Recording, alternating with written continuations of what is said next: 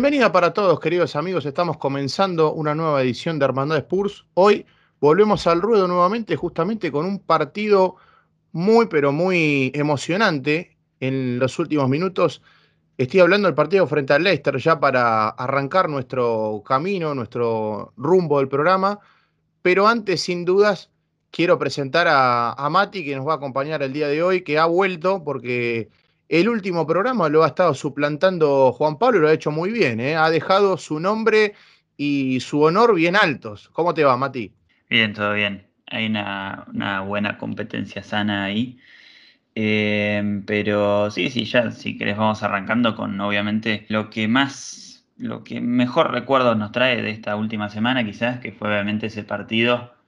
donde parecía ser, lo, hablábamos, parecía ser ese clásico partido del Tottenham donde merece, tiene más de 20 tiros y el otro equipo llega dos, tres veces, te mete dos goles, terminabas perdiendo 2 a 1 hasta que en los últimos minutos un Steven Berbain que venía con rumores de salida, que venía de lesiones, que había rendido dentro de todo bien, recordemos el partido que había tenido contra el West Ham, eh, termina salvándote la noche y dándote tres puntos que aunque se desperdiciaron quizás después se podría decir con la derrota contra el Chelsea, son tres puntos muy importantes para la pelea por, el cuarto puesto de la tabla. Sí, yo no tengo ninguna duda de que Tottenham mereció ganar el partido desde el minuto uno, digamos. Arrancó quizás un poco dubitativo en los primeros minutos, en donde se vio que el equipo de Conte quizás estaba un poco estudiando el rival, estaba viendo cómo, cómo se paraba el Leicester en la cancha, que quizás en algún momento del partido, sobre todo en los primeros 10 minutos, se lo veía Leicester un poco más propositivo, entre comillas, digamos, posicionando bastantes jugadores en el campo rival y, después tratando de, de, ver cómo terminaba las jugadas. Lo cierto es que cuando comenzó el partido, cuando se empezó a acomodar, cuando se acomodaron las piezas en la cancha, más que nada por el lado de Tottenham, ahí el equipo de Conte empezó a dominar, eh, y lo importante que yo siempre, digamos, destaco esto, ¿no? Porque si, me puedo considerar una persona muy crítica del técnico italiano, pero lo que sí tengo para decir hoy, sin dudas, es que eh, para mi gusto, Conte, digamos, podemos decir que planteó bien el partido porque metió una mitad de la cancha muy, muy poblada, con, digamos, bastante, bastante presencia, con tres jugadores ahí como, como Wings como Hoiber y Skip, que hicieron un trabajo bárbaro, eh, tratando de impedir que tanto Tielemans eh, como eh, Hall, por ejemplo, este, pudieran, digamos, romper ese circuito de juego que tenía Tottenham y que se lo veía muy sólido. Sin embargo, yo lo que sí destaco es, más allá de las situaciones de gol generadas, más allá del dominio de la tenencia de la que dispuso el equipo de Conte, a mí me dejó quizás en cierta manera un, mal sabor de boca este tema de por qué no se pudo definir antes, ¿no? ¿Por qué tantas situaciones y por qué no se pudo terminar en los últimos metros? Sí, es, como vos decías, fueron unos primeros minutos medio raros, donde hasta el Leicester tuvo una llegada dentro de todo bastante clara, con un centro atrás que eh, termina siendo un centro pasado, entonces no hubo mucho peligro, pero después si no me equivoco, es del minuto 10 al minuto 20, que el Tottenham tiene creo que un 87% de la posesión, algo así, en ese lapso de 10 minutos. Y tuvo una jugada muy clara, muy, muy buena de Harry Kane, que después obviamente termina sacando, creo que fue Luke Thomas en la línea. Y después pasa lo que veníamos diciendo. El Tottenham venía jugando muy bien y te recuerda a esos partidos donde el viejo y querido Tottenham está dominando, está jugando muy bien, pero le llegan de una contra o de un ataque medio rápido por izquierda, termina habiendo una carambola ahí en el área ante Reilón que la quiere sacar, terminan convirtiendo el equipo de Leicester y medio que se le empieza a complicar el partido desde ahí, pero bueno, después eh, ya sabemos todo lo que pasó con ese golazo de Harry Kane, también se podría decir que un muy buen pase al espacio eh, para una jugada, digamos, con un error en salida del Leicester, sobre todo, que se genera de esa forma. Y después, de nuevo, lo mismo. El Tottenham, dentro de todo, venía también en el segundo tiempo, quizás no siendo tan dominante, pero siendo mejor que el Leicester. Eh, en una muy buena jugada colectiva, el Leicester pone el 2 a 1. Y bueno, lo que relatábamos los minutos finales con Steven Bergwijn como héroe, pero también con negligencias por parte del Leicester, sobre todo en ese segundo gol donde Tielemans eh, hace un pase que realmente no. Uno intenta ver lo qué es lo que intenta, pero no, no lo entiende. Donde Schmeichel no sale cuando tendría que haber salido de una, como vimos, por ejemplo, Lloris contra el Chelsea, saliendo a sacar la pelota de cabeza, digamos, tendría que haber tenido esa decisión el arquero danés y muy probablemente terminaba el partido 2 a 2. Eh, pero también me parece que con lo que más me quedo, además de con el buen pase de Harry Kane, con la buena definición de Berwin. Con lo que más me quedo es después de ese segundo gol del empate, donde Berwin le rompe el arco con una volea a, a, me quedo con esa intención de Harry Kane de ir a buscar la pelota, de Berwin de correr hacia la mitad de la cancha y no salir festejando con la hinchada, sino eh, intentar de ir por ese 3 a 2, porque el Tottenham realmente merecía el 3 a 2 y merecía en realidad mucho más, porque si vamos a los números, tuvo 4.49 de expected goals y el Leicester podría haber errado eso, por lo menos una de, de esos dos goles que, creó. Y realmente me parece que lo más, lo mejor que tuvo esa victoria no fue solo rendimientos individuales, sino esa demostración de actitud de empatamos un partido 2 a 2 en el minuto 94, vamos por más. Queremos ganar el partido y queremos llevarnos los tres puntos. Sí, sí, sin dudas. La verdad es que ha sido, digamos, no sé si llamarlo el partido redondo, pero sí eh, se puede decir que fue un encuentro en donde hasta último minuto estuviste con, eh, con mucha preocupación, con mucha incertidumbre, pensando que ya el partido se iba. Eh, estabas 2 a 1 hasta el minuto 94, digamos. el árbitro había adicionado 5 o 6 minutos, si no recuerdo mal. y la verdad es que el cambio a Conte le termina dando resultado, porque podemos decir que el partido de Steven Bergwijn, sin dudas, para mi gusto, fue consagratorio. Fue un encuentro en donde eh, tocó dos pelotas y las dos pelotas que tocó las mandó a guardar. Entonces, la verdad es que mm, fue un partido para mi gusto, no sé cómo lo verás vos en ese sentido, pero me parece que el partido de Bergwijn fue uno de esos que te, que te marcan la carrera primero y segundo, para decir, acá estoy, yo no me voy a ningún lado. Es cierto que después los rumores indican otra cosa, que el jugador eh, supuestamente permanece en la lista de posibles salidas,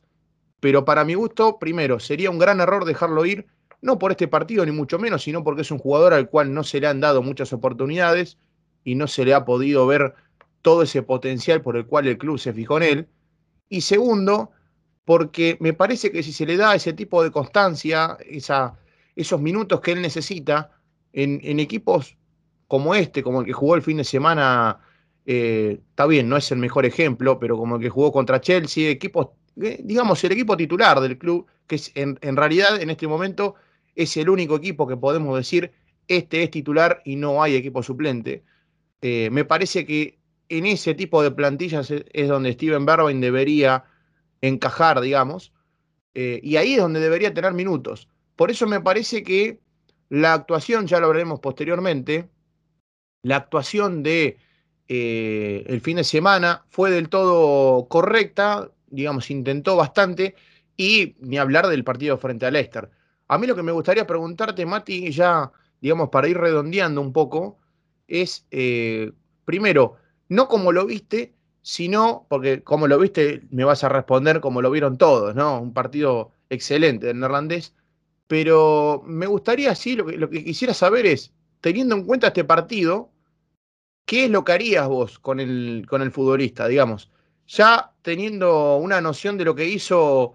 en un puñado de minutos, que es capaz de tener esa, ese, ese incentivo, esa, ese impacto dentro del partido, ¿qué es lo que haces? ¿Te lo quedás después de este partido o decís, bueno, no, igual la verdad es que si llega una, una oferta superadora, la realidad es que necesito el dinero, necesito hacer caja y, lo dejo ir? Y la verdad que este partido te demostró lo que, lo que es Berwin, ¿no? Sobre todo este último mes, también teniendo lo positivo y lo negativo, también te demostró eh, qué es lo bueno y lo malo de este jugador yendo a lo malo, obviamente las lesiones. Es un jugador que tiene muy, muchas lesiones muy chiquitas, entonces eh, es, raro, no, suele ocurrir tanto, eh, pero son todas lesiones musculares y hay que ver si eso es un tema de predisposición genética, digamos, si es algo de él que toma riesgos que no debe tomar físicos o ver qué es, pero es algo extraño, pero también tiene esta otra cara. Es un jugador que en los partidos grandes se crece, es un jugador que puede jugar de extremo y que puede jugar de 9 y tiene gol. recordemos, primer partido suyo lo que hace contra el Manchester City. Tiene goles contra el Manchester United, por ejemplo. Eh, ha salvado, ha clasificado a su selección en un partido muy bueno que tuvo, con gol y asistencia, eh, en un partido también muy complicado y que se cierra también sobre los últimos minutos. Es un jugador que tiene estas aptitudes, es un jugador que en el 1 a 1 el Tottenham tiene muy pocos de esta categoría, quizás Brian Hill eh, que ha demostrado muy poco al momento, ha tenido pocas oportunidades. Y justamente hablando de pocas oportunidades, Garwin tampoco las tuvo, como decías antes, pero en los grandes partidos ha demostrado, recordemos también su gol contra Aston Villa, un muy lindo gol, en un partido que obviamente después no termina siendo un buen recuerdo, que termina siendo una derrota, pero es un jugador que uno no veía con malos ojos venderlo, pero también le daba como esa sensación de no lo terminamos de explotar nosotros, no sé si es por culpa nuestra, no sé si es por culpa de sus lesiones, que no haya estado al 100%, y también este último mes que tuvo te termina dando esa, esa, esa señal de que no es un jugador que compite puesto con Huminson, sino que es un jugador que va a ser la rotación entre extremo izquierdo delantero, que puede rotar tanto entre ser el suplente de Huminson como ser el suplente de Harry Kane eh, se está hablando mucho de Luis Díaz en este último tiempo, no sería una mala noticia para el holandés que se sume el colombiano porque podría seguir siendo, eh, seguir teniendo ese rol de suplente, de rotación, tanto de Luis Díaz, tanto de Huminson como de Harry Kane. Es un jugador muy hábil que eh, físicamente pone muy bien el cuerpo también, que como decíamos, el 1 a 1 es muy bueno, que en velocidad también es bueno, que tiene gol. Entonces, quizás lo único malo que tiene son las lesiones y eh, alguna que otra cosa, pero es un jugador que teniendo tantas aptitudes y que se sabe que puede adoptar ese rol, no sé si de suplente, pero sí de rotación, es un jugador que, excepto que te pongan capaz 30 millones o 40 que te hagan dudar, yo la verdad que lo dejaría en el club y me parece que sobre todo con, esa, con ese rol no de suplente, sino de rotación, de tener bastantes minutos dentro de todo, entrar en casi todos los partidos sobre el final y tener varios partidos de titular también, me parece que es un jugador muy importante. Yo lo que creo es que lo perjudicó demasiado este tema de mandarlo a jugar en un equipo suplente, ¿no? En un equipo donde estaba conformado por lo general con Golini, con Doherty, con Rodon, ¿no? Con jugadores quizás en la mitad de la cancha como Wings eh, en algún momento, recuerdo en la época de Nuno, por ejemplo, aquel partido frente al Vitesse, en donde, digamos, lo que se trataba de hacer era armar un equipo muy suplente y un equipo muy titular. La realidad es que el equipo muy titular terminó siendo titular y el equipo muy suplente no, pasó a ser ni suplente, ni titular, ni nada. Terminó siendo un rejunte de jugadores que cada uno eh, jugaba en su puesto y terminaba desempeñando la función o tratando de desempeñar la función lo mejor posible. Me parece que eh, de esa manera quizás le terminó jugando una mala pasada, porque no terminó nunca. A ver, analicemos cuántos partidos Berbain este, jugó en el equipo titular, digamos, como pasó eh, esta semana, por ejemplo, frente a Chelsea, ¿no? Este fin de semana, que terminó siendo titular en un equipo en donde están los más fuertes, en donde están los mejores que tiene Tottenham en cada puesto. La verdad es que cuesta decidir y cuesta ver, porque me parece que también, si bien eh, un jugador se lo caracteriza o se lo define, se lo evalúa por lo individual, también hay que decir que lo colectivo, eh, digamos, lo potencia al futbolista. Si, si a vos te ponen a jugar en un equipo en donde, por más que vos seas técnicamente muy bueno y físicamente un dotado, si te ponen a jugar en un equipo en donde la realidad es que la calidad técnica y física no abunda y escasea, mejor dicho. La verdad es que te va a costar. Por eso lo que creo es que a Berbain le ha pasado un poco eso y ha tenido, si se quiere, en alguna manera, ha tenido este, este problema de no se ha podido adaptar todavía a lo que, a lo que es Tottenham y no le han dado esos minutos que él necesita. Por eso vemos discontinuidad en su rendimiento. Eh, esa quizás es un poco la, visión que tengo yo sobre Berbain, pero eh, lo que sí te voy a destacar es que a mí nunca fue un jugador que quizás ni me, ni me terminó de sorprender, ni tampoco era de esos que pensaba, bueno, lo tenemos que vender ya directamente y, que venga el Ajax y presente 20 millones de, euros y, si lo vendemos. La verdad es que quizás es un jugador de término medio, por lo menos para, para mi punto de vista, pero sí es cierto que en estos partidos te sirve, te funciona, y yo creo que después de la actuación que tuvo frente al Leicester, tranquilamente merecería más minutos. Sí, y lo ha demostrado contra el Chelsea que no solo fue un cambio de actitud lo que tuvo después de Leicester, sino que fue un cambio también de confianza y de poder mejorar su rendimiento. En base a eso también tuvo un muy buen partido contra el Chelsea. Tanto él como Harry Kane tuvieron quizás un rol bastante complicado, que era de básicamente de la nada o de muy pocas jugadas, tener que eh, generar quizás alguna. No se pudo hacer mucho, pero realmente pelearon mucho, ganaron amarillas. Bueno, Harry Kane tuvo el, gol que ya sabemos que después no terminó siendo gol. Eh, pero tuvo un muy buen partido contra el Chelsea y veremos cómo vuelve ahora Son, veremos qué pasa con Luis Díaz, pero veremos hasta qué punto es rotación, hasta qué punto es suplente, hasta qué punto puede pelear también un puesto titular, porque tampoco Lucas Moura está teniendo los mejores de los rendimientos últimamente. Y me parece que estamos ya como para pasar a hablar un poco de Chelsea. Y es realmente me parece que fue un bastante buen partido de Berwin que te demostró que, sobre todo jugando de extremo, pero sobre todo más enfocado a ser delantero, eh, tiene esa aptitud y lo puede hacer muy bien, algo que quizás nos sorprendía porque nunca lo habíamos visto en ese rol y es un jugador que mucho físico en sí visualmente no tiene, pero en el campo y con la pelota sí lo tiene. Eh, pero me parece que ese partido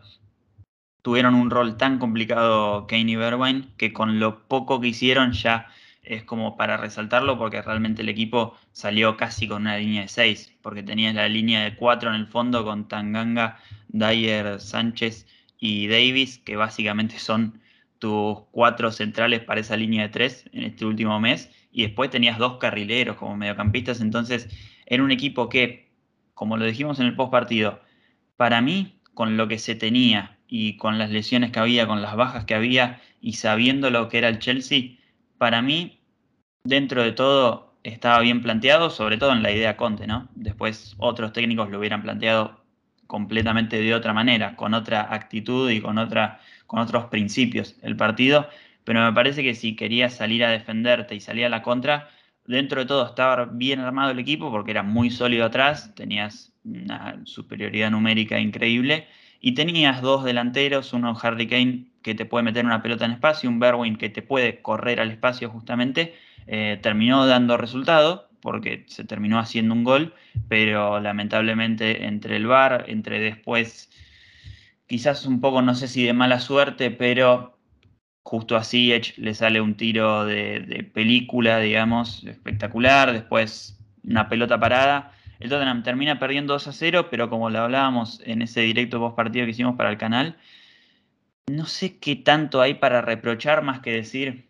mirá lo que es la diferencia entre Tottenham y Chelsea, que el Tottenham se le caen 2-3 jugadores y tiene que jugar con Doherty y Tanganga por un lado, con Davis y Ceseñón del otro,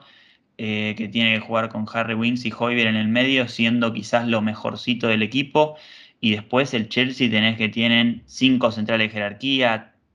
tres, cuatro mediocampistas también de jerarquía, cuatro carrileros, dos por lado de jerarquía, cinco delanteros también de jerarquía, dos arqueros de jerarquía. Es, me parece que este partido no marcó tanto de errores individuales, de errores de planteo, sino la diferencia que hay entre Tottenham y Chelsea, entre Tottenham y Manchester City, entre Tottenham y Liverpool, lo que sea, pero yo de nuevo repito la misma idea, no sé qué mucho hay que reprocharle a Conte y a los jugadores que estuvieron en ese partido, sino más a que no hubo mucha suerte tampoco, porque se anularon goles, porque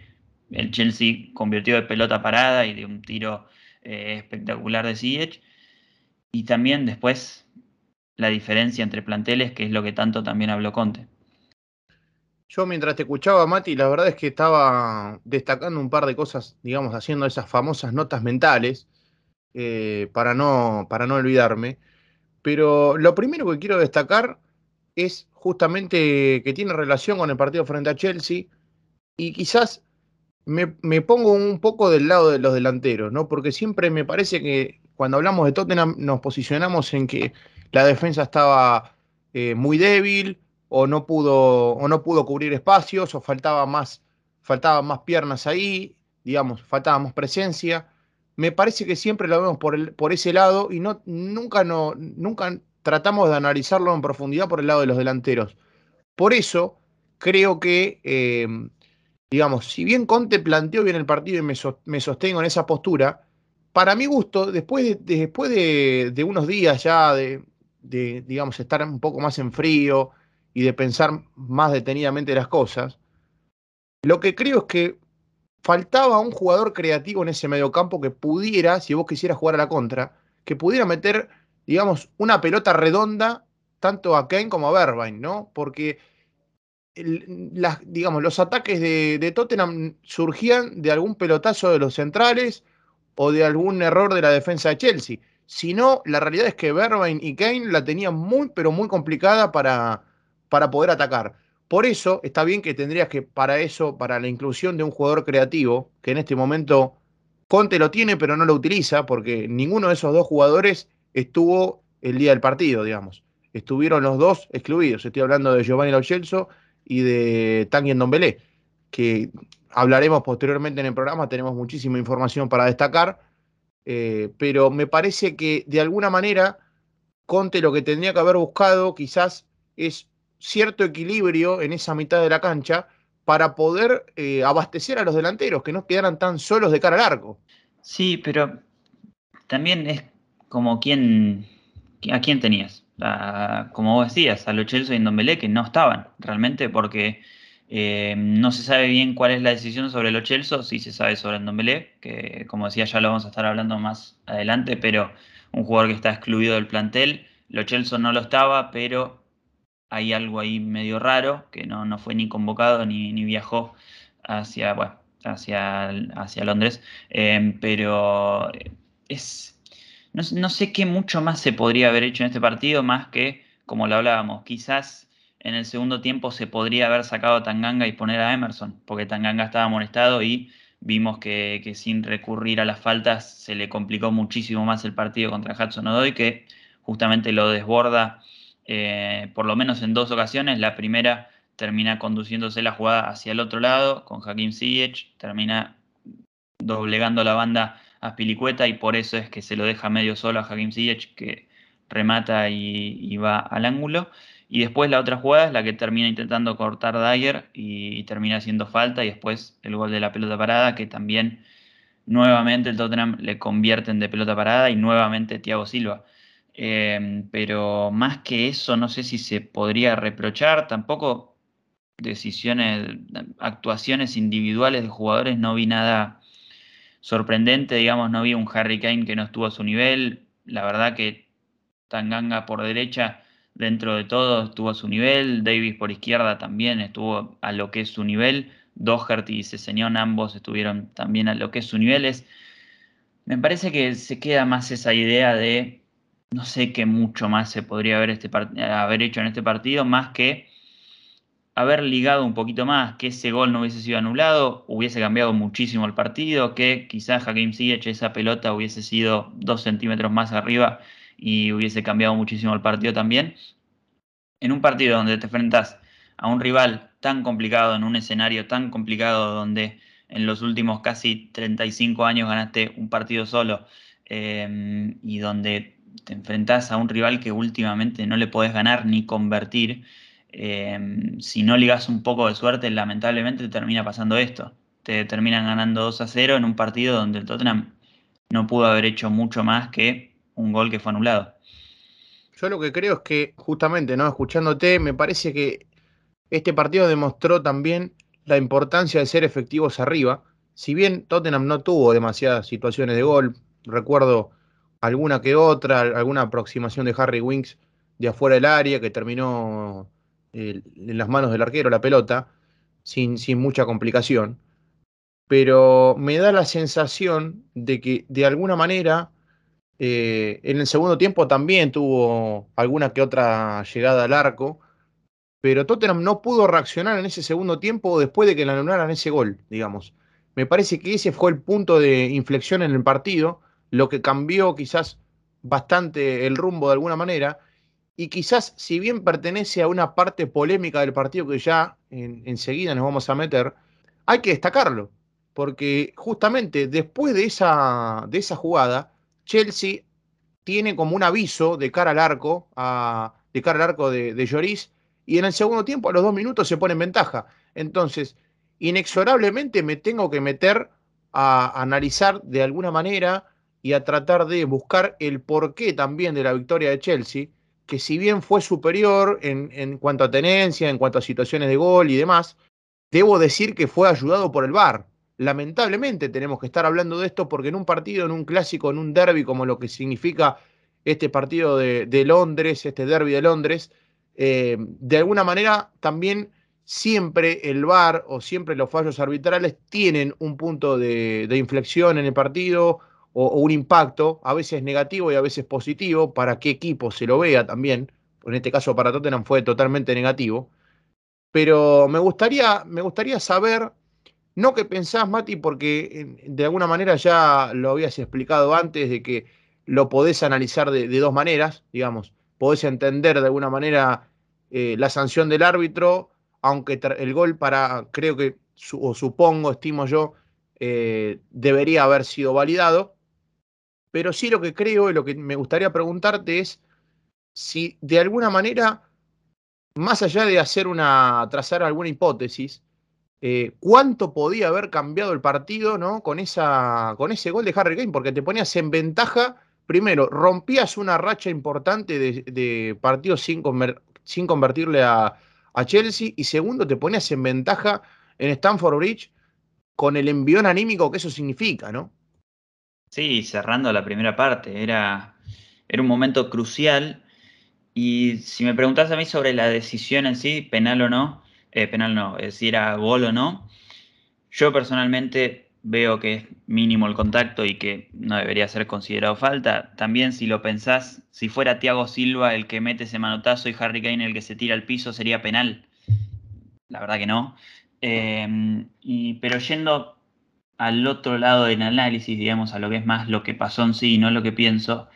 eh, me parece que el árbitro mucho no se lo puede culpar sobre la primera decisión, que es dejar correr la jugada y cuando termina anular el, eh, anular el gol, porque es lo que vio. Y me parece que es entendible porque a la rápida te puede parecer que hay un contacto significativo como para que sea penal. Eh, pero después lo que más rabia le da a uno, sobre todo desde que está el VAR, es que está bien que el VAR se utiliza para errores graves ahora y no, no como temporadas pasadas que se utilizaba para cualquier cosa, sino que ahora se utiliza solo para errores que son bastante graves, como por ejemplo fue la patada de Robertson, por ejemplo, a Emerson Royal, que significó la roja después de una tarjeta amarilla. Pero no sé si deberíamos también cambiar este, no solo analizar jugadas con errores graves, sino también jugadas que cambian partidos. Porque, digamos, si esto fuera una jugada donde va ya el Chelsea ganando 3 a 0 y te anulan este gol, bueno, tampoco íbamos a remontar un 3 a 0. Pero si es un 0 a 0, minuto 40, te estás yendo al entretiempo ganando, estás jugando 6-2-2 casi, con 6 defensores, y justamente lo que mejor te vendría en todo el partido es estar en ventaja. ¿Por qué no se analiza también un poco la importancia de la jugada? Porque es una jugada polémica que yo entiendo que se pueda ver de los dos lados, que se pueda ver como es un contacto al fin, entonces es, falta o es un contacto mínimo, entonces no es falta. Entiendo que se puede ver de los dos lados, pero mínimamente que siendo una jugada tan fundamental en el partido, como decías antes vos también, eh, ¿por qué no se toman un minuto para revisarla de nuevo? Porque está bien que en el VAR la deben haber revisado, pero el árbitro siempre es el que termina definiendo y obviamente al ser un, no sé si una liga, pero un deporte, el fútbol, que con el VAR no es transparente, no sabemos lo que pasa, si el VAR le dijo no la vayas a ver, si el VAR le dijo anda a verla y el árbitro no quiso, no sabemos lo que termina pasando, pero realmente a uno le queda esa espina de el partido hubiese sido completamente distinto si eso era gol o si no era gol. Podríamos haber terminado perdiendo igualmente, podría haber pasado. Pero realmente siendo una jugada tan fundamental en el partido, ¿por qué no se toma un minuto para revisarla nuevamente? Siendo que en las canchas de Premier League hay una pantalla en la mitad de la cancha en todas las canchas. Sí, la verdad es que la decisión del, del árbitro quizás de alguna manera uno se enoja también con, con el arbitraje, porque recordemos también que Paul Tierney, que fue eh, el, protagonista, digamos, en, o, uno de los que tomó el, protagonismo en esta situación, también fue el árbitro de aquel Tottenham 2, Liverpool 2 de local, ¿no? En donde terminan convalidando un gol, a priori eh, el VAR, digamos, no, no intervino, eh, y lo terminan convalidando igual, ¿no? De una manera increíble ese gol, ese segundo gol que, digamos, momentos antes termina pegando en la mano del atacante, si no recuerdo mal, era de Salah, y, digamos, termina siendo de alguna manera un punto de, inflexión en el partido, termina teniendo un impacto para un equipo y para otro, que es lo que hablábamos antes. Por eso yo lo que creo es que de alguna manera el VAR se tiene que replantear cuál cómo, cómo está siendo utilizado, cómo los árbitros lo están empleando, qué uso le están dando, porque esto también puede provocar que en partidos como por ejemplo eh, este, el de este fin de semana, terminen con errores muy graves. Por ejemplo, eh, después se habló también mucho en la semana, eh, sobre todo en el medio del partido, de, la patada o el pisotón de Doherty que tranquilamente podría haber lesionado a, a Malanzar, que dicho sea de paso, y esta una acotación personal bastante provocador, es eh, lo que quizás de alguna manera me sugirió que eh, el partido estuvo en tablas, ¿no? Porque eh, podemos decir, bueno, no te lo terminan expulsando de O'Herty, pero te terminan anulando un gol. Es como que de alguna manera esa famosa ley de la compensación entró en acción. ¿Vos lo ves de esa manera? No, para mí eso no es.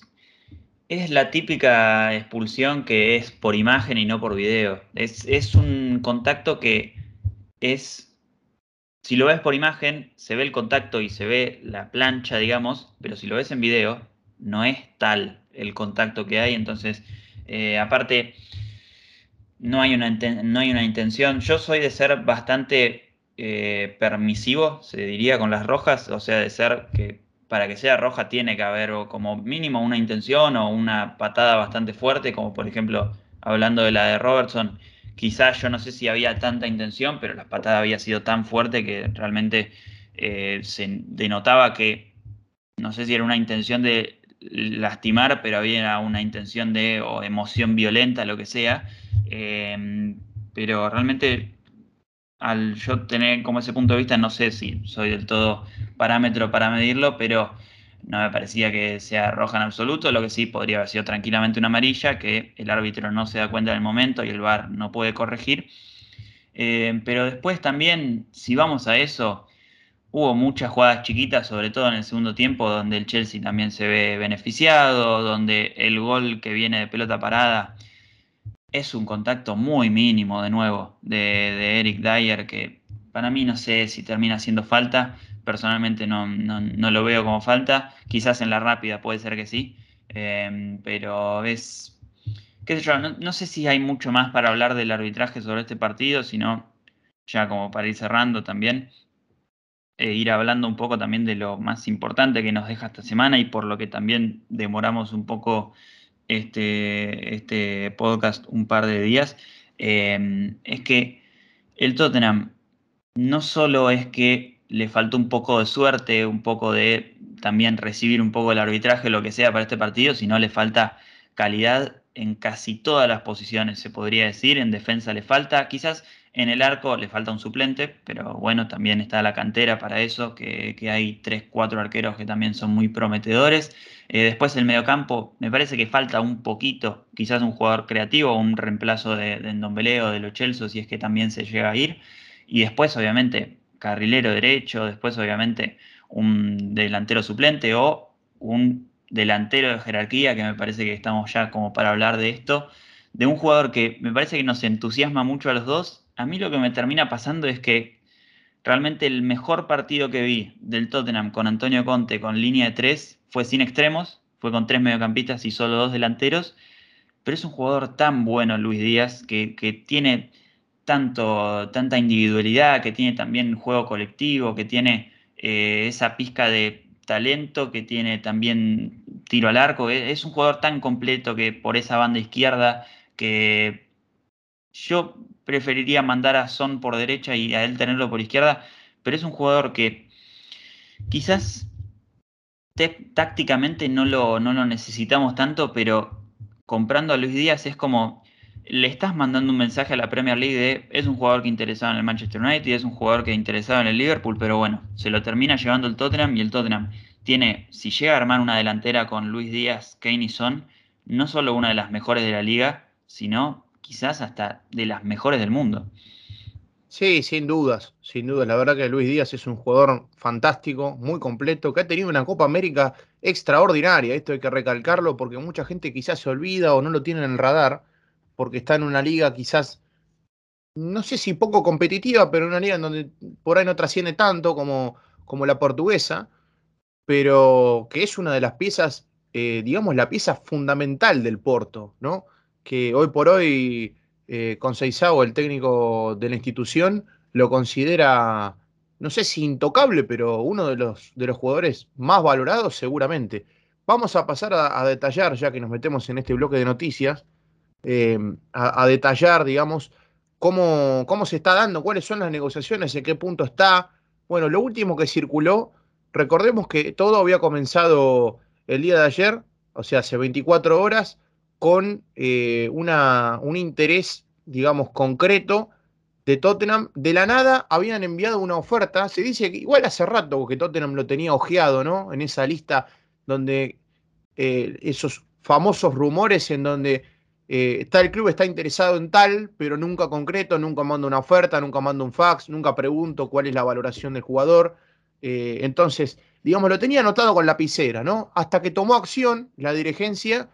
y, envió una oferta de 45 millones de euros más 10 millones de euros en bonificaciones. O sea, llegaría la cifra a 55 millones de euros. Recordemos que esto es muy, esto es muy importante eh, recalcarlo,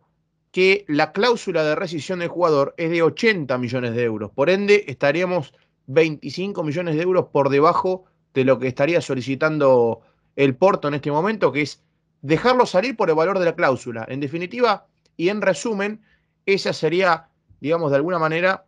el, estado en el que está la, en el que está la negociación. Lo cierto es que hace muy poquito nada más trascendió una actualización a esta noticia, a esta novedad que se dio en las últimas horas, que eh, Porto, digamos, estaría abierto, entre comillas, a dejarlo ir por 5 o 10 millones por debajo de lo que es la cláusula, o sea, 70 millones de euros. Y también algo que es cierto es que em, tanto el jugador como el agente no serían un, problema para acordar términos personales, lo cual es algo muy, pero muy positivo y que Tottenham esto lo tiene que saber. Sí, totalmente, y lo sabe desde el arranque. Em, mencionar también que el tema de los números y las cifras varían según la fuente siempre. Eh, como vos mencionabas recién, lo que son las fuentes, sobre todo por el momento las más certeras.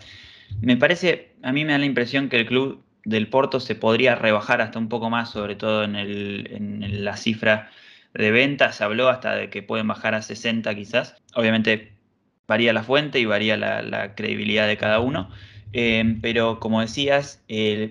lo que se habla del club, lo que por ejemplo escuchaba hoy a las de Gold, que decía que lo primero que hubo en este trato fue el acuerdo o el acuerdo, o por lo menos la información de que al jugador le gustaría venir al Tottenham a la Premier League y que los agentes eh, del jugador, los representantes también estaban interesados en una venta y es lo primero que supuestamente, en lo primero que Paratici entró en acción para este fichaje y después está lo que es el arreglo con el club. Eh, un, un arreglo que se podría trazar paralelismos con dos situaciones que han pasado en el Tottenham. Se puede trazar ese paralelismo en estás trayendo uno de los grandes talentos de, Europa, estás intentando ir por un jugador que es muy pretendido por distintos clubes, entonces va a ser un arreglo muy complicado y te puede pasar la vertiente de, ya sabemos lo que pasó, no solo con Dybala, sino en muchas otras ocasiones, pero también podemos ir a algo quizás un poco más reciente como es lo de Cuti Romero, un central que también lo quería media Europa, había terminado de salir campeón de la Copa América, ser eh, fundamental en la selección y obviamente ser el mejor central de la Serie A, ganando el premio del MVP. Pero también podemos ir, por ejemplo, caso en Dombelé, otro talento que también lo buscaba media Europa y se lo termina llevando el Tottenham. En estos tratos donde hay bastantes idas y venidas, bastantes altas y bajas en eh, se cae el fichaje, el Tottenham está cerca, es,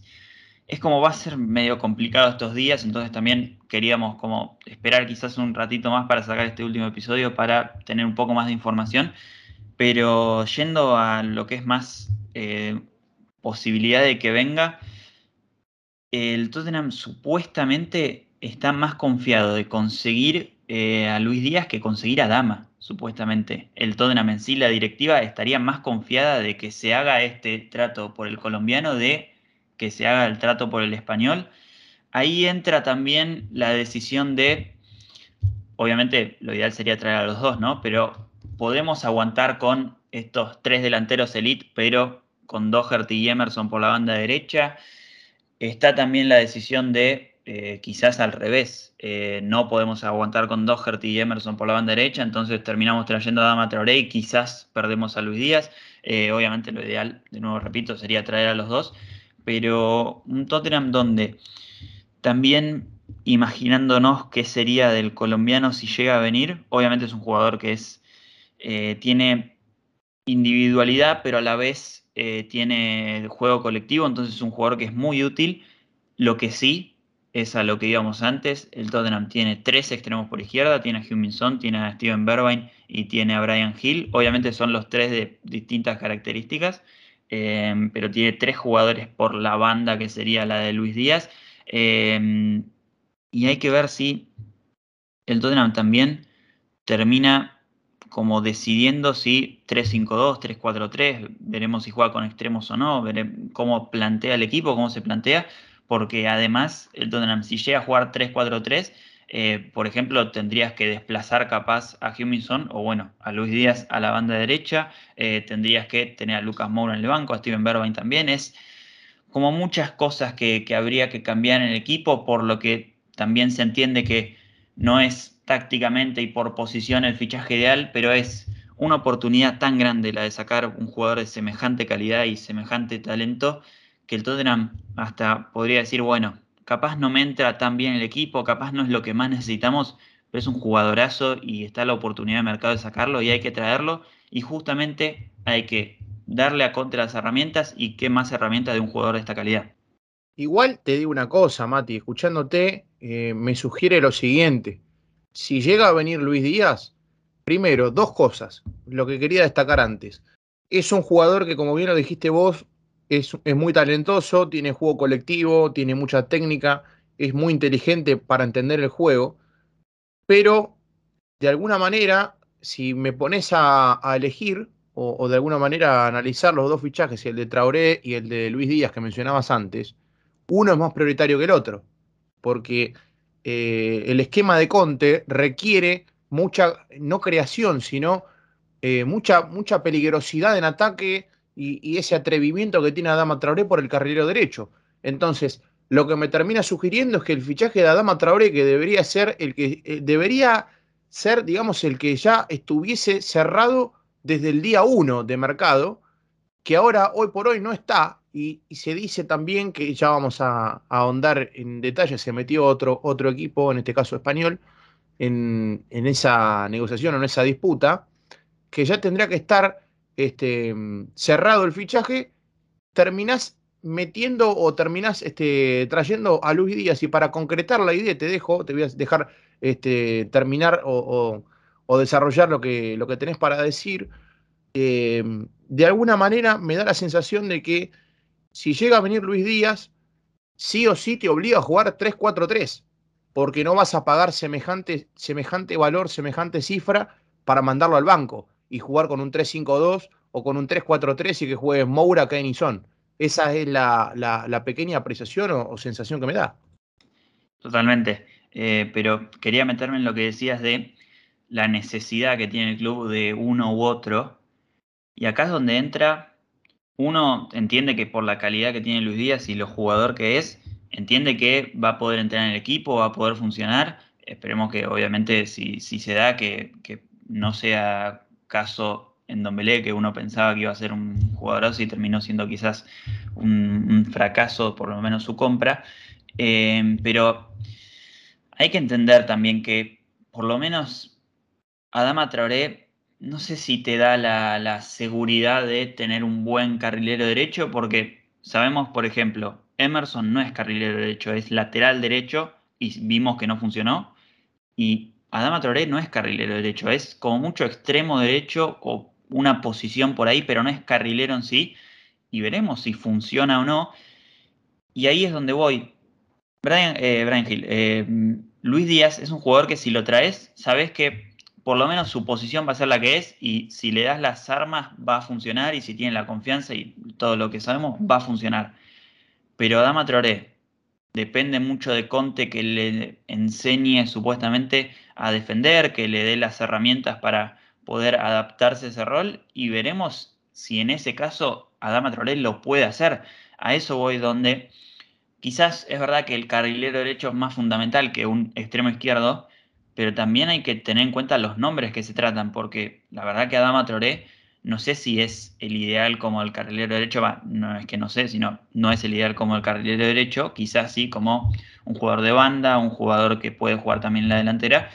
pero realmente si el club prefiere ir por Luis Díaz y un carrilero derecho que sea carrilero derecho, la verdad que me parecería la mejor opción. Lo que sí, lamentablemente, tendrías que aguantar seis meses más con Emerson y Doherty y ahí es donde está eh, la verdadera decisión que hay que tomar.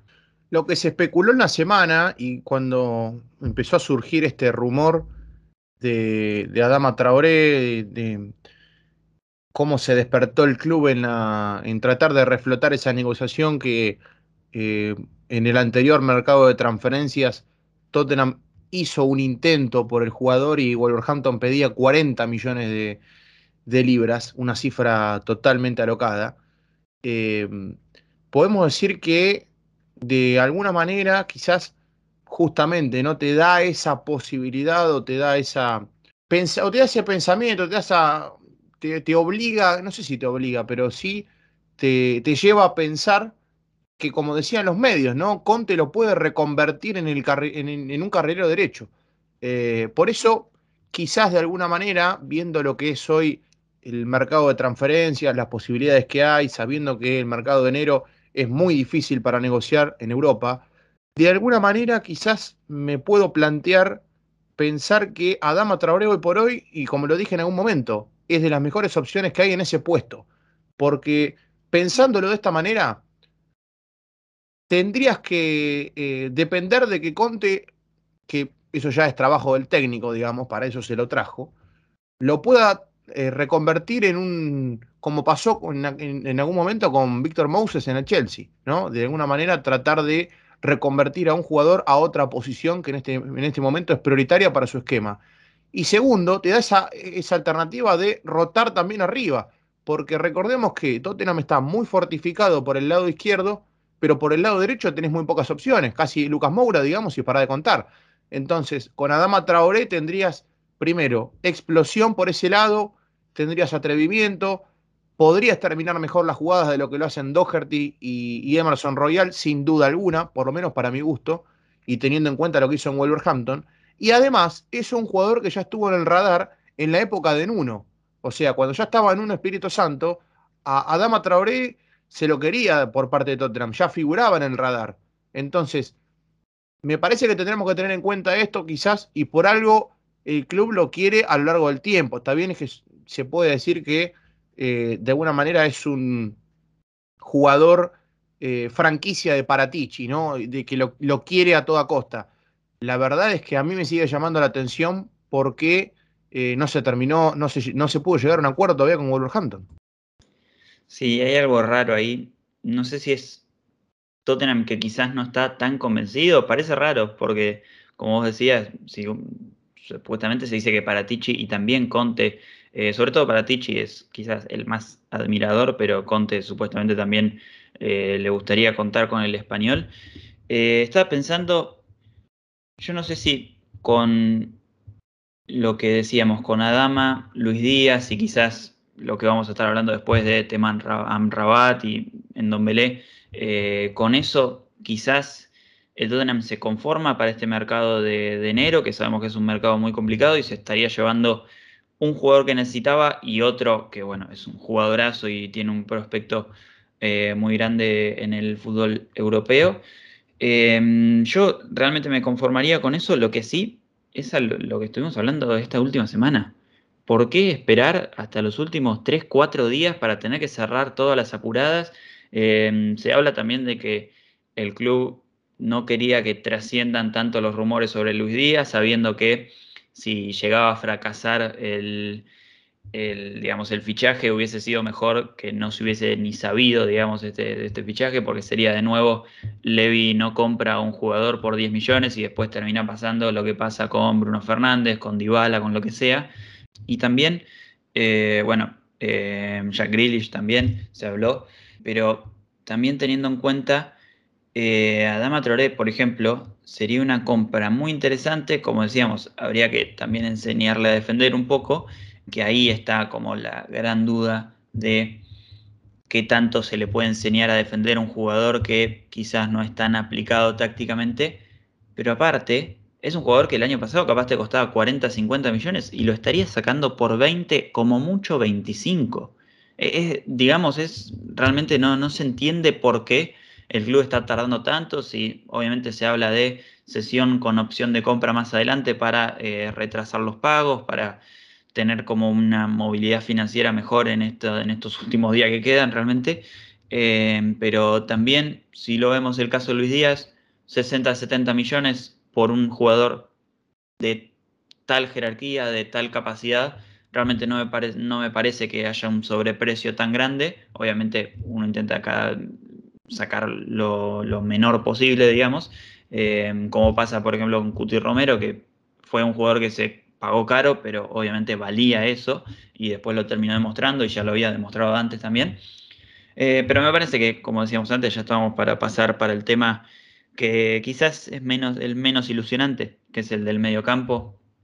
eh, sobre Endombele, Anrabat, Lo Chelsea y todo lo que está pasando en este último tiempo, porque realmente al Tottenham le quedan varios, varios, varias cosas por hacer. Fabricio Romano, que lo vemos también bastante fan de Paratici y de Conte, habla de que supuestamente el Tottenham está en busca de completar tres o cuatro fichajes, ventas en este último tiempo, así que esperemos que pase, pero realmente, de nuevo, más de lo mismo. Estamos en los últimos cinco días esperando a ver si traen a un jugador, ver si traen a dos, ver si traen a tres, ver a quiénes venden, a qué se hace, si se cede jugadores, si no. Es realmente la misma historia repetida y uno no le encuentra un porqué. Sí, Mati, primero que nada me gustaría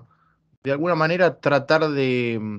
despejar dudas para, los oyentes, porque estuvimos hablando de Adama Traoré y, cómo podría adaptarse al club, digamos,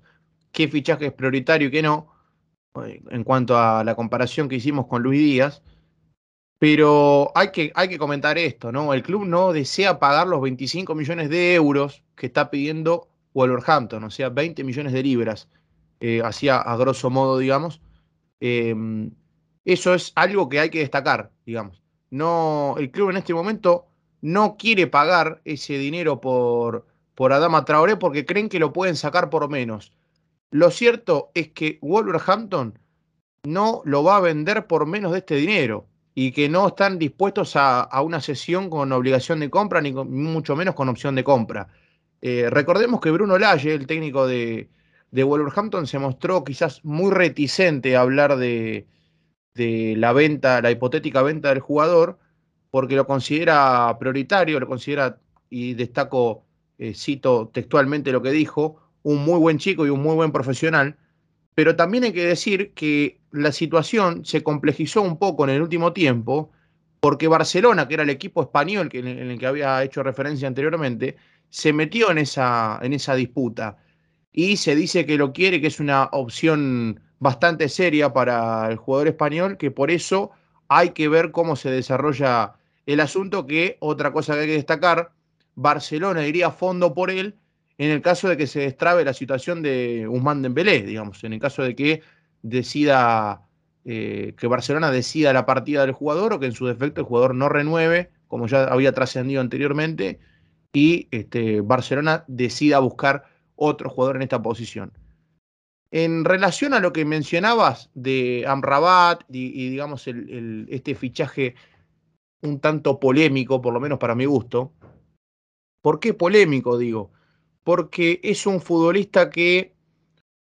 tuvo muy poca participación en la Fiorentina, este último tiempo prácticamente no ha sido titular y se dice que el técnico no lo tiene en cuenta digamos, teniendo o sabiendo lo que, lo que ya habíamos mencionado antes de por qué esperar 26 días de mercado para ir a buscar al suplente de la Fiorentina en el, puesto de centrocampista, ¿no? La verdad es que resulta, visto de esta manera, frustrante y totalmente desilusionante, ¿no? Sí, pero me parece que también hay una explicación por detrás de esto, que es obviamente la situación de Tanguy Belé. Es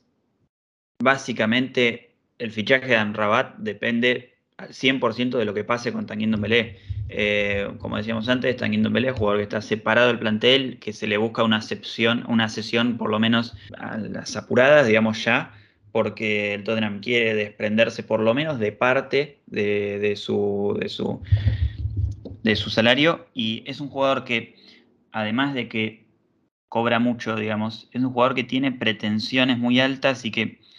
según se habla, tiene como una percepción de sí mismo como un tanto crecida y que, según lo que se dice, aunque hay rumores del Valencia también, es un jugador que no sé qué tan contento estaría con irse a un jugador, a un club todavía un nivel por debajo del Tottenham, sino que buscaría estar mínimo al nivel de Tottenham, a nivel de Big Six de, de cada liga, se podría decir, de las cinco grandes ligas, o por lo menos un nivel más arriba, que sería eh, el PSG, por ejemplo, que es lo que se está hablando.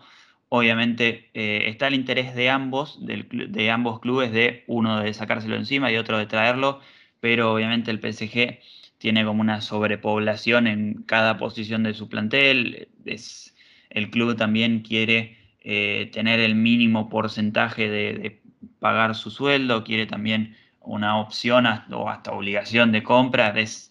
un trato que veremos cómo se desarrolla. Realmente muy poco se puede opinar porque me parece que casi todo el mundo estaría a favor de que Don Belé por lo menos tenga sucesión y que por lo menos el club se saque de encima su salario. Veremos si le puede encontrar una venta, pero es una situación que, como decíamos, impacta totalmente en lo que es la compra de, Amrabat, que con esto ya cierro. Em, es supuestamente un jugador que le gusta Conte. Y si uno habla de siempre eh, hay que traerle a Conte lo que necesita, hay que armarle el plantel a Conte y ahí ver eh, qué pasa, también hay que entrar en esto. Recordemos, es una sesión de seis meses con una opción de 16 millones de euros, eh, una opción de compra. Y es un jugador para mí estilo lo que pasó con Gelson Fernández quizás y, José Mourinho, que es un jugador que lo traes a préstamo, tenés una opción ahí y obviamente para mí y para todos me parece que lo más probable es que no dé la talla, pero si llega a dar la talla, quizás tenés la opción ahí para, tenerlo, pero obviamente me parece que es algo más de para cubrir el espacio en la plantilla más que para, para tenerlo a largo plazo. Sí, recordemos que Conte en algún momento en alguna conferencia de prensa destacó que eh, si hay una oportunidad de, fichar jugadores y de sumar caras nuevas, aunque no sea la mejor, bueno, hay que hacerlo, ¿no? Como diciendo, traemos lo que haya, prácticamente. Eso es el mensaje que, o por lo menos la manera en que, en que yo leo sus palabras. Eh, mencionabas antes lo de Ndombele, esto de Amrabat, que salió eh, en las últimas horas, digamos. Hay que, explicar esto primero que nada, Mati, y, para que la gente eh, digamos, tome conocimiento, noción y, entre en contexto de, lo que está sucediendo en este momento en el mercado. Lo cierto es que en cuanto a lo de Ndombele, eh, PSG está en negociaciones con, con Tottenham por la cesión que en este momento lo que se acordó entre ambos clubes es que PSG abone la totalidad del salario, o sea, el, conjunto francés está dispuesto a pagarle el salario a, a Belé por el resto de la temporada. Y lo que se está acordando en este momento, lo que falta detallar, eh, digamos, afinar el lápiz, si se quiere, es este tema de la valoración de la opción de compra. ¿Cuánto es el monto que se le puede poner a la opción de compra de Don para, para que se vaya a PSG en, llegado el caso de que el conjunto francés decida hacer ejecución de, esta opción de compra? Y en relación a lo de Amrabat, es como mencionabas vos, que la valoración ronda los 16 millones de euros. Y, eh, a ver, esto hay que destacarlo porque más allá de que resulte obvio, porque el jugador no es tenido en cuenta en la Fiorentina, eh, ya le dio el sí al club, digamos. Ya eh, se sabe que los términos personales no van a ser ningún tipo de problema y eh, es admirado justamente por, por el técnico Antonio Conte. La verdad es que me resulta raro, ¿no? Esta situación de que resulte admirado, ¿no? Por el técnico Conte, a qué este, llamarán los periodistas o los medios en definitiva admiración para un técnico de la talla de Conte hacia un jugador quizás eh, sin tanto brillo, sin tantas luces como Sofian Amrabat, que dicen que lo está haciendo muy bien en la Copa Africana de Naciones. Sí, recordemos cuando Antonio Conte estaba en el Inter, eh, Amrabat tiene una buena temporada en el Elas Verona, capaz de ahí queda la buena impresión de Antonio Conte, pero como decía antes, me parece que es esas sesiones con opción que son como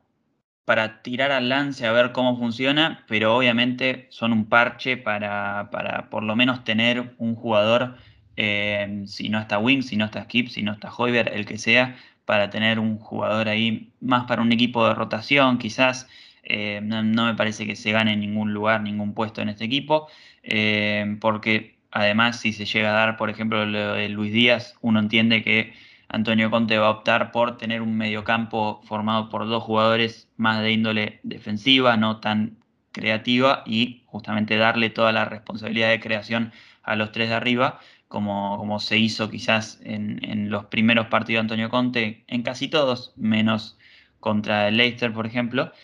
Em, pero bueno, veremos. La verdad que quedan muchos tratos por cerrar por, en estas últimas horas, en estos últimos días. Em, y me parece que como para dejar de conclusiones, de nuevo, ¿por qué se espera hasta el último momento sabiendo que, por ejemplo, eh, es más complicado que los clubes te vendan estos jugadores? Por ejemplo, vamos al caso de Luis Díaz, que el Porto te venda a Luis Díaz sabiendo que va a tener tres días quizás para buscar un reemplazante siendo un jugador tan fundamental para su equipo. Em, no sé si el Porto tiene Europa League o no, no sé, pero para por lo menos para la Liga NOS, tener un reemplazante de un jugador tan fundamental, encontrarlo solo en tres días o buscarlo en tu plantel, eh, son cosas que si lo haces capaz a 15 de enero es muy distinto. Y también, obviamente, mencionarles a todos que el día 31 vamos a estar haciendo otro repaso de, de todo lo que nos deje este mercado de pases, que esperemos que sea mucho. Sí, sin duda, hay que estar muy al pendiente de eso y de todo lo que esté sucediendo en estos días en el mercado que, según dicen eh, los que más saben, en este momento Tottenham está, eh, digamos, muy, pero muy ocupado ¿no? en este mercado. Así que veremos a qué le llaman también estar ocupado, ¿no? Porque de momento no se ve mucha palabra, pero poca acción, ¿no? De alguna manera. Esto como cuando uno va al cine y, quiere ver un poco de acción en una película justamente de este género y, se ve mucha, mucho este, duelo dialéctico, pero muy poca, muy poca acción. Eh, bueno, justamente eso me parece que es lo que está sucediendo un poco con eh, Tottenham y este mercado de transferencias que siempre nos tiene hasta lo último, nos tiene en vilo hasta lo último a ver qué es lo que va a pasar y qué jugadores van a llegar. Eh, en relación a las salidas, tenemos que detallar también, además de Ndombele, se habla mucho de Dele Ali, ¿no? Del que poco hemos hablado hasta acá, prácticamente nada, que se dice que atrajo interés de tres equipos de Premier. Estoy hablando de Newcastle, estoy hablando de Everton y de Brighton. Sin embargo, Newcastle consideraría un movimiento por el jugador si el traspaso de Lingard se cae, ¿no? porque recordemos que Newcastle tiene eh, las miras puestas en eh, Jesse Lingard, el jugador de Manchester United, que tuvo un breve paso por West Ham la temporada anterior. Y eh, en cuanto a Everton, hay que destacar, la gente se pregunta Everton, pero Everton está sin técnico, ahí va a ir a jugar Dele Alli, bueno, esa es una de las principales dudas y es uno de los principales obstáculos de Dele Alli a Everton, ¿no? Porque el jugador quiere saber quién va a ser el técnico para lo que queda de la temporada antes de, ir a, jugar al equipo de los Toffees, que recordemos que despidieron a Rafa Benítez hace muy poco. Por parte de Brighton, lo que hay que destacar es que solamente interés, en este momento no trascendió si harían alguna oferta o no. Eh, digamos, lo tienen anotado con, con lapicera, si se quiere, en, un papel, el nombre de Dele Alli como una hipotética posibilidad. Y después, esto no tiene nada que ver con el mercado de, fichajes, pero sí tiene que ver con la, la Premier League, con, digamos, la burocracia de la Premier League, ¿no? De nuevamente, y voy a, primero voy a dar la información y después voy a dar la, opinión de por qué pienso de esta manera, pero primero lo importante, ¿no? Porque en las últimas horas se dio a conocer que las reglas sobre las postergaciones de los partidos, de ahora en más, y voy a citar textualmente lo que dice un fragmento del comunicado oficial por parte de la Liga Inglesa, eh, de ahora en adelante, si un club solicita posponer un partido por falta de jugadores debido a COVID-19, debe tener un mínimo de cuatro casos en su plantilla. Y ahí es donde me replanteo eh, por qué se toman este tipo de decisiones y este tipo de modificaciones que se efectúan después de perjudicar a equipos, en este caso como pasó con Tottenham y como también pasó en su momento con, la mano de Dyer frente a Newcastle, ¿no? Que después de ese partido se modificó de alguna manera esa, esa parte del reglamento. Por eso me gustaría preguntarte, Mati, si estás de acuerdo con esta decisión, que, ¿cómo lo ves de esta manera? Sí, a ver, está esa curiosidad de que justo de nuevo después de eh, un caso que perjudica notablemente al Tottenham, pero sí, a ver, me parece que un cambio tenía que haber en un momento porque la verdad se estaban tomando algunas, algunas decisiones que rozaban el sinsentido. Eh, y bueno, no sé qué tan número es cuatro casos positivos, pero bueno, veremos cómo funciona más adelante. Esperemos que también, viendo que la Premier analiza siempre caso por caso, que sea también un poco más rigurosa quizás. Eh, hablando de Premier también, veremos cómo se reprograma todo el calendario también, porque, por ejemplo, se han reprogramado partidos como el Everton, que jugamos día, día lunes a la noche. Em, pero bueno, ya eso, ya más calendario de marzo, así que lo estaremos hablando en, un tiempo, ya quizás en un mes ya estaremos hablando de esto, pero eh, sí, a ver, no me parece del todo mal, pero obviamente me parece que se podría haber hecho antes y justamente no perjudicar al Tottenham en este derby, pero también hay que tener en cuenta que el Arsenal no sé hasta qué punto se va a, reprochar quizás esa decisión de haber pedido posponer el derby si es que el Tottenham termina cerrando los fichajes que esperemos que cierre en estos últimos días. Sí, esperemos que se tengan que arrepentir, ¿no? Y esperemos que no tengamos que decir nosotros por qué no se jugó en ese momento y no ahora. Eh, pero bueno, Mati, te quería preguntarte si te quedó algo más en el tintero o ya directamente nos vamos al cierre del programa. Sí, lo último, quizás, tema de los Chelsea, que, no se habló mucho, que, no fue convocado, no fue convocado en este último partido contra el Chelsea, que un mensaje raro en las redes sociales, supuestamente Conte no, no contaría con, el argentino en su armado del plantel. Me parece curioso, siendo que solo jugó de, delantero por derecha, de extremo y, nunca jugó en el mediocampo realmente en casi ningún partido de lo que va de Antonio Conte, que no lo haya probado en esa posición. La verdad que una lástima, otra como la de Leal y de jugadores que no rinden, que también me da mucha lástima Giovanni Lo que tenga esta situación en el club de no poder rendir, que justamente ahora está con la selección argentina, tiene partido contra Chile y Colombia, veremos cómo rinde. Eh, justamente en el canal vamos a estar subiendo un video muy próximamente sobre la situación de los Chelsea, sobre por qué no rinden en, en Tottenham y en Argentina sí. Eh, pero veremos también, se habla supuestamente de Sevilla, que justamente Sevilla, Betis, eh, sería muy raro, eh, siendo que tiene pasado en Betis y justamente el clásico es Sevilla, es quizás un poco raro, pero supuestamente el Sevilla plagado de argentinos también, estaría interesado. Eh, veremos cómo se termina solucionando este tema eh, con tan pocos días que quedan y como decías, un Tottenham que está sobrecargado de decisiones en estos últimos días, veremos cómo le afecta a Chelsea. Esperemos que si se queda, que no quede plantado en el plantel, sino que pueda tener su, su quizás, no sé si quinta, sexta, séptima oportunidad, pero que tenga por lo menos una oportunidad jugando en el mediocampo, como él bien lo hace en la selección argentina. Eh, así que eso nada más, y ya estamos como para ir cerrando con el mensaje que sueles tirar vos, pero esta vez lo quiero tirar yo a la directiva que se apuren un poquito y que no nos hagan sufrir tanto en estos últimos días. Sí, y miren hasta qué punto, porque Mati, que es una persona más conservadora, más tranquila, eh, en ese sentido ya ha mostrado de alguna manera su carácter, ¿no? Pidiéndole a la, a la directiva, en este caso, que, tomen decisiones eh, acorde a lo que es Tottenham. Y como lo estamos pidiendo todos los hinchas en este momento, que de alguna manera eh, traten de cerrar los fichajes que son prioritarios para el club, como, como ya lo hablamos en el programa, Luis Díaz, Traoré, si viene Amrabat, bueno, veremos qué es lo que sucede, pero que terminen de cerrar los fichajes y que no den tanta vuelta, porque la verdad ya llega un punto que fastidia, ¿no? Tener que estar viviendo todos los mercados esta misma historia. Así que, queridos amigos, hemos llegado al final de este programa. Esperamos que lo hayan disfrutado, tanto como lo hemos disfrutado nosotros. La realidad es que, como siempre decimos, se nos ha pasado volando, más allá de que hoy nos hemos extendido un poquitito más, primero porque hemos esperado más para sacar el programa, justamente por el motivo que mencionó Mati de a ver si surge alguna información extra, de a, ver si que, amerite, digamos, este,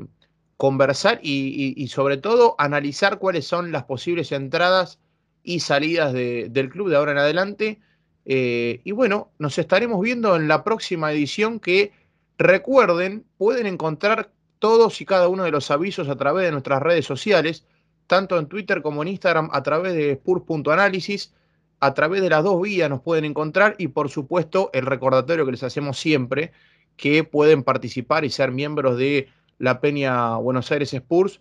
eh, y tomar contacto con los chicos, por supuesto, a través de ambas redes sociales, tanto en Twitter como en Instagram, como Spurs-Buenos Aires. Así que por supuesto, tomar contacto con ellos y ellos los van a asesorar de la mejor manera para que ustedes tengan el conocimiento y el material adecuado para poder participar en una comunidad que día a día está creciendo y que tengo entendido que están en tratativas de hacer amistosos eh, y por supuesto juntadas como las de este fin de semana frente a Chelsea y demás. Se vienen cosas muy, pero muy interesantes en la peña, que dicho sea de paso, como bien lo mencionó Mati, y estén atentos también a Londres Blanco, nos estaremos viendo las caras nuevamente con eh, representantes, en este caso de Londres Blanco, y por supuesto de eh, la comunidad de Spurs Buenos Aires, que estaremos aquí para tratar lo que dejó este mercado de transferencias, que esperemos, esperemos sea con buenas noticias. Será hasta la próxima. Adiós.